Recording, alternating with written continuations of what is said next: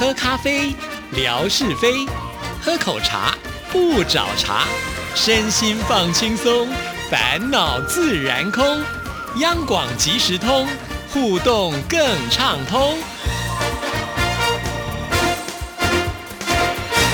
亲爱的听众朋友，大家好，欢迎收听今天的央广即时通，我是谭志毅。在我们二零二一年开始呢，有很多新的节目啊，那这些节目呢都非常的棒，也很特别，所以呢，在我们节目当中就邀请到了节目的制作人还有主持人来到我们节目里跟听众朋友做分享。今天很高兴我们要来介绍的是《情绪脑万岁》这个节目，邀请到的就是主持人默默来到我们节目当中。默默你好。Hello，主持人好，我是默默。是这个默呢，是安静的这个默啊，对，默片的默。为什么会取这样子的一个名字呢？其实这个名字是来自国中时期的我，因为当时的我是一个很害羞的人，其实现在也算了，就是 会觉得平常不爱讲话，嗯，然后默默就是我想要提醒自己，其实。面对你爱的人或在乎的人，或是在一些特别的场合，你还是要讲话。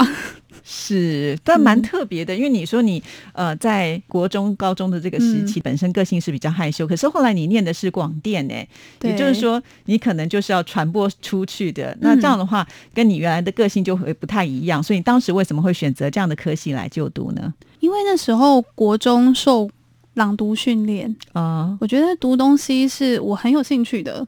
因为如果是跟人互动或是跟人讲话，对当时的我来说是会害羞，会觉得哎呀好麻烦，有点困难。对，但是读东西我就觉得很迷人，因为嗯，读东西跟平常讲话不太一样，它好像可以把情绪任意的放大或是缩小，嗯，觉得很有趣。是，所以那时候就决定说念这样的科系，也许有机会能够朝这个方向去发展。因为那时候在选学校或是选系。就在想，哎呀，糟了，我我我不知道，我也是跟大家一样很茫然。同学们都都在问我说，所以你要选什么？嗯，然后我那时候选科系，我看一看，就想说，哎，广播好像不错，哎，因为像我这么闷骚的人，如果在录音室里面，其实我就可以很能做自己啊，就很开心。我在里面开 party，大家也看不到我在干嘛。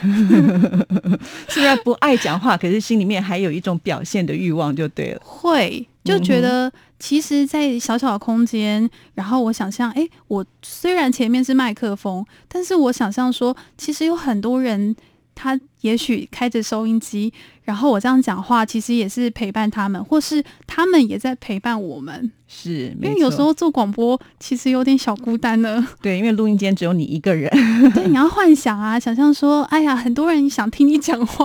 是，对。好，那当时呢，就是因为对声音有兴趣，所以就念了这样的科系，而且好像在学校的时候也有跟同学一起组成，就是会类似像呃做一些广播剧，因为就需要很多声音的表现，对不对？对，当时大学第一次接触到广播剧，觉得这种呈现方式非常特别，就像是用耳朵在看电影，嗯，然后它需要很多的前置作业，找演员啊，写剧本啊，然后导播不同。每一出戏，它的风格也会不一样。可能一样的剧本，可是我导的风格跟另外一位同学导的风格听起来就完全不同。哎，对啊，这就是广播剧它迷人之处哈，因为它没有画面，所以想象的空间又更大。嗯，所以后来刚开始毕业的时候，也跟同学就是组成一个团队，就是用声音去表达，让呃大家来听听看，就好像还蛮成功的，吸引很多年轻的朋友们，对不对？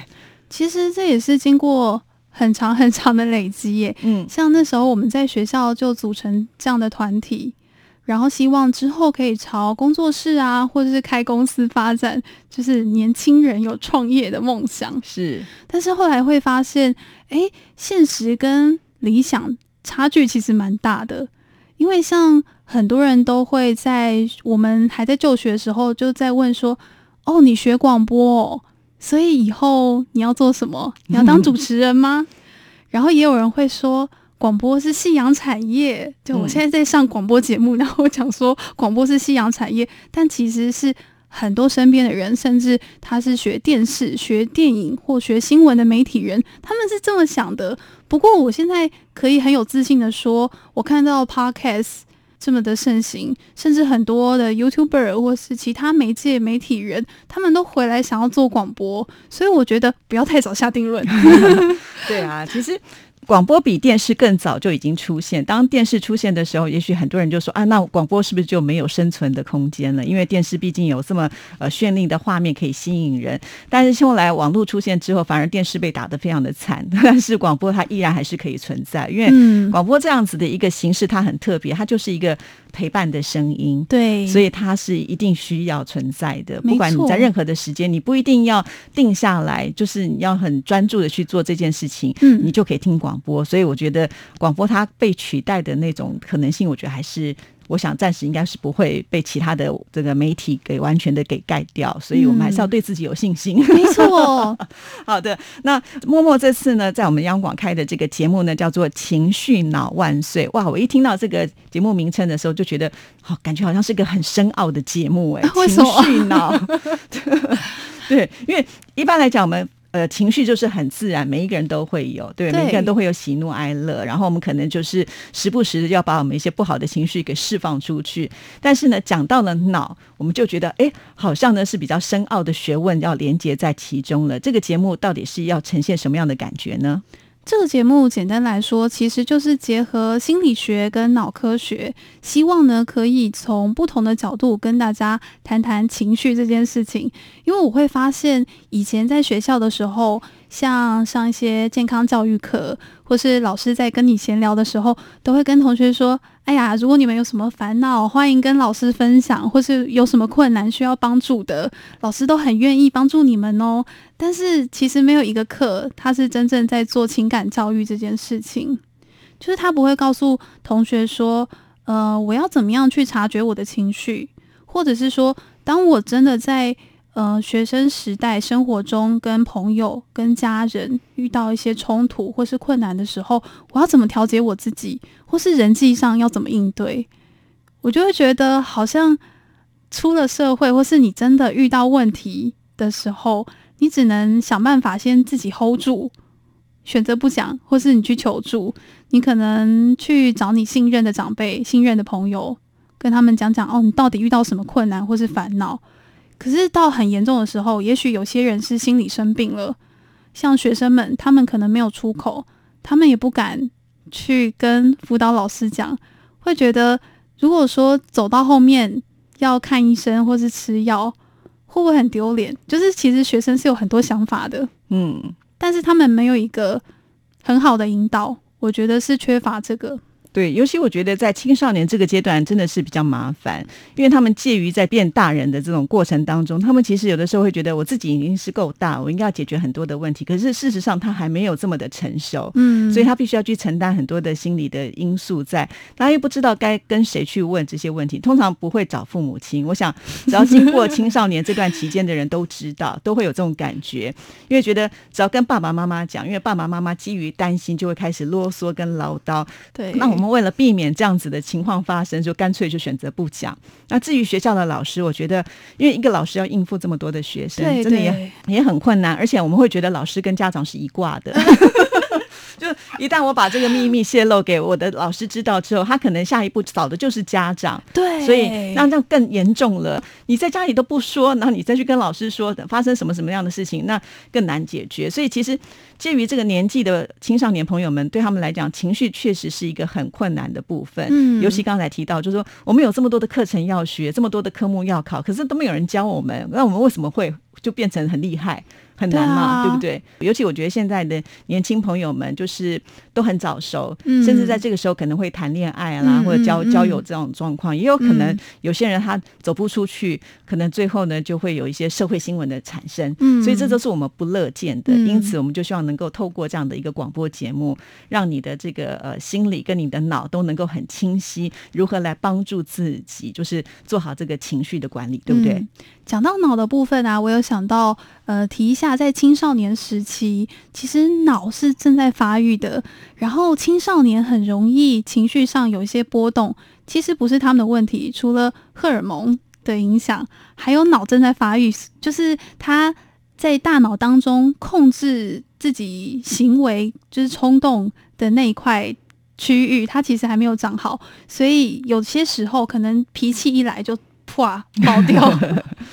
他不是故意的，他不是故意的他的生理的现象就是如此。对，我们在节目中会提到，呃，脑它的运作机制是什么？就尽量用浅白的言语跟大家分享，让青少年可以很理解说，哦，原来就是我的情绪是这样运作，可能是跟我的脑哪一块区域或是哪一个激素分泌有关系。那我要怎么样很好练习？其实这些都是可以被训练的。我们好像会觉得一个人天生。很乐观或是很忧郁，这些是出生就注定的吗？并不是诶、嗯，它其实是呃可以训练你的脑，你喂给它什么东西，它就会长成那样。所以如果说我们一直想事情容易往正面的方向去做连接，你的脑可以被训练成一个正向的大脑，它就不容易很忧郁，或者是常常会有负面性思考。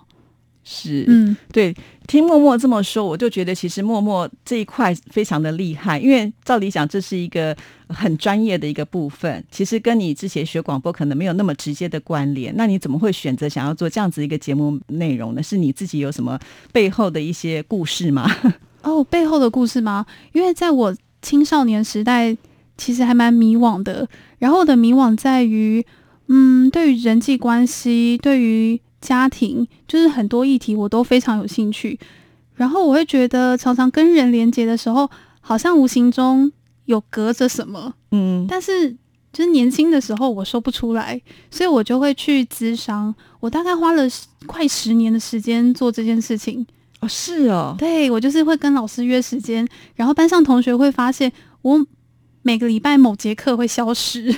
是哦，对我就是哦在那个小房间，然后通常很舒适啦，就嗯老师会把它弄得很温馨的感觉，就是小沙发，然后一对一跟不同的老师就讲自己的事情，练习陈述，对，很像在告解的感觉。对，可是当时呃，我觉得能够跨出这一步，也应该是有勇气。就像我们刚才前面讲，有的时候你要先得到就是信任的那种感觉，就是你要知道说，哎，你跟这些老师讲是安全的，你当时就会觉得说，哎，我这些事情我就真的必须要找一个人来帮助我自己嘛。我觉得那嗯已经是一个蛮聪明的做法。哦，真的吗？对呀、对呀、因为很多人是会选择逃避或者是不管它，但是那个问题还是会存在。嗯，对，但是你你有去找你需要能够解决的方式，那就差很多了。嗯，其实当时的我需要去有一个人听我讲话。我相信很多年轻的朋友，其实他们想要的也只是这个，嗯，就是大家不要急着给意见，或者是告诉他说：“哎呀，就你会心情不好，就是因为你想太多，或者是你就不要怎么样怎么样，你就可以很轻松啊，就可以好好的上完学啊。”嗯，他需要的可能就是有一个人可以不带评价，可以很接纳他，心平静气的坐在他对面，好好的听他讲一段话。也许父母做不到，真的真的，因为我我有一个朋友，就是他在照顾孩子的过程当中，就发现他跟孩子之间的这个相处有很多的问题，所以后来他们全家去咨商。哦，，对，当他们去咨商之后，就发现，哎，其实好像心理师从头到尾并没有说很多的话，但是他们出来之后，却觉得好像有很多事情已经解决了。我说哦哈，为什么这么神奇？他说，其实我们自己内心也知道，可能要朝哪个方向去去做发展，只不过就在那个纠结的过程当中的时候，可能大家都会变得比较负面一些。但是当你把这些垃圾倒出去讲完以后，你就突然觉得好像你的心里面就已经轻松多了。嗯，那所以那个心理师到底要讲什么，也不是那么的重要，就变成说他其实在心里面已经先过了自己的那个门槛，所以后面的事情可能就比较容易解决了。嗯，我不知道是不是这样的关系啦，但是我觉得像这样子的一个节目，确实是能够提供给很多的朋友们做一些选择。就好像我们刚才讲的，在国高中的课程当中都不会有这样子的课程，嗯所以我们到底要去哪里学？对，即使是健康教育的课程，也不会提到有关于这个心理的部分嘛。所，以我觉得这个是很难都。被接去考试了。真的啊，以前我们都这样，不不只是这个，我我在念书的时候，连什么音乐啦、美术课、通通体育课都被接走。哦，对啊，后来是因为有教育部有规定，就说不可以这样，嗯对，所以现在可能会比较好一点。嗯但不管怎么样，我觉得，因为人一生当中，不管你在哪个阶段，这个永远都是跟我们生活是息息相关的。对，比如说我们到了这个职场，我们要跟同事的相处；我们进入了家庭，跟自己的另外一半的沟通，甚至跟自己的小孩的教育，这些其实都脱不了关系。嗯，那以前都没有人教我们说该怎么办，那我们就要自己想办法来学习。所以透过像这样的节目，就可以带给大家。其实这个节目除了默默之外，还有另外一位主持人，对不对？对，她叫 Cindy。那也帮我们大家介绍一下好吗？呃，Cindy 呢，她其实是我高中时代认识的一个姐姐，然后我们认识快十年的时间。她的学历背景，她是学设计相关的，但是她的工作在一个青少年的网站，她是负责网页设计跟训练一些学生的辅导，就是这些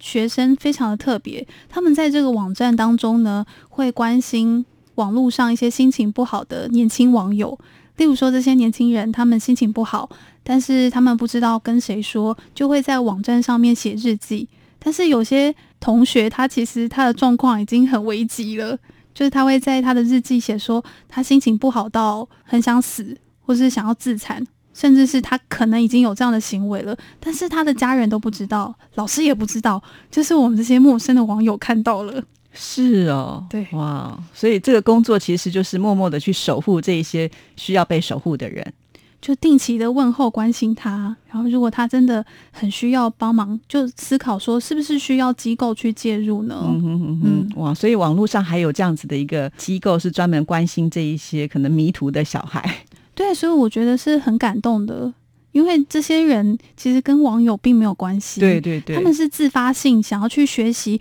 哦，我今天想要关心一个可能他在很危急状态的人，但是我并不是说哦我要关心我就能关心的，因为很多时候我觉得需要一些专业的训练，或需要一些支持，让我们去学习说，好，我要关心一个人，那我需要具备什么样的条件，他会接受吗？或说我要用什么样的方式让他觉得信任我，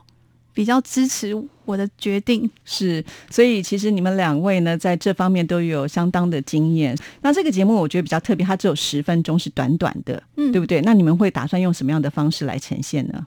我们每个礼拜呢是轮流主讲，例如说第一个礼拜是我主讲，第二个礼拜就换 Cindy 主讲，嗯然后我主讲的内容比较会是情绪相关的部分，Cindy 主讲内容会是脑科学如何影响情绪。哦，嗯就是他又透过一个专业的验证来告诉你，呃，到底发生了什么样的事情，就对了。对，我觉得如果你想象中脑科学是很严肃或是很不好懂的，可以听听看 Cindy 怎么讲，你会发现，哎，原来我们脑中有这么多有趣的地方。是，嗯而且通常我们的脑好像呢，就是都没有完全的开发哈，大部分都只有用到一点点。假设如果我们能够多开发一些，搞不好我们的人生就不一样了。你就会变成 Lucy，变成一个 USB。真的，而且可以快速学习，什么通通都会变得好像这个任督二脉打开来的那种感觉了。对所以这个绝对会带给我们很多听众朋友一些好的收获。虽然我们的对象是属于青少年，但是我觉得透过呃默默刚刚的介绍的时候，其实如果家里面有青少年朋友的家长，我都觉得他们应该要来听一听。对，很多家长可能到年纪很大了，还是不会处理情绪。是是，而且尤其有有些家长在这个时候，他自己本身碰到了更年期，然后本身自己的情绪上可能在控制就已经有点困难，再加上他的小孩可能刚好在青春期，也是一个叛逆的时期，所以这已经是难上加难了。所以有的时候不要太为难自己，很多事情交给专家来帮你解决，这是一个最简单的方式啊。嗯因为呃，不要就觉得好像自己想的都是正确的，其实不然，一定有更好的方法，要千万不要动怒。所以这样的节目是绝对会帮助你们的。那节目的时间可不可以跟大家介绍一下？节目的时间呢是每个星期二晚上八点零五分到八点十五分。是好，那如果说我们的听众朋友他们在情绪上碰到了一些困扰的时候，可不可以求教你们呢？可以搜寻脸书“情绪感冒用诗诗”，然后这个诗是诗词的诗，情绪感冒用诗诗对哦对啊，或者是有没有什么 email，我们的听众朋友也可以直接的写信给你们呢？如果是信箱的话，可以寄到 a n n y 一一是英文的一零八二四 at rti 点 org 点 tw。好，或者我们的听众朋友呢，也可以到我们电台的官网上啊，找到了节目就会看得到节目主持人的信箱，点进去就可以了。那今天非常的高兴，默默来到我们节目当中，介绍了《情绪脑万岁》的节目，希望听众朋友多多支持，谢谢默默，谢谢主持人，拜拜，拜拜。